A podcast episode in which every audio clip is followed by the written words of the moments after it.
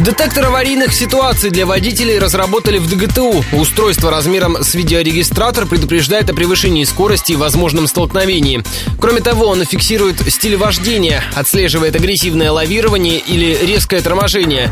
Для этого в прибор вмонтированы несколько датчиков, рассказал один из конструкторов Вадим Дубовсков. Есть инерционные датчики, акселерометр, гироскоп, который акселерометр определяет ускорение. Датчики трехосевые, то есть по каждой из осей они определяют. Гироскоп определяет угол поворота то есть, когда машина разворачивается, работает гироскоп. Есть нейронная сеть, которая определяет, подстраивается под тип автомобиля, под стиль вождения, запоминает его. И в случае, если водитель начинает лихачить, он может предупредить. Как полагают разработчики, детектор пригодится владельцам таксопарков, чтобы дистанционно через смартфон следить, как водители ведут себя на дороге. Также прибор будет полезен страховым компаниям.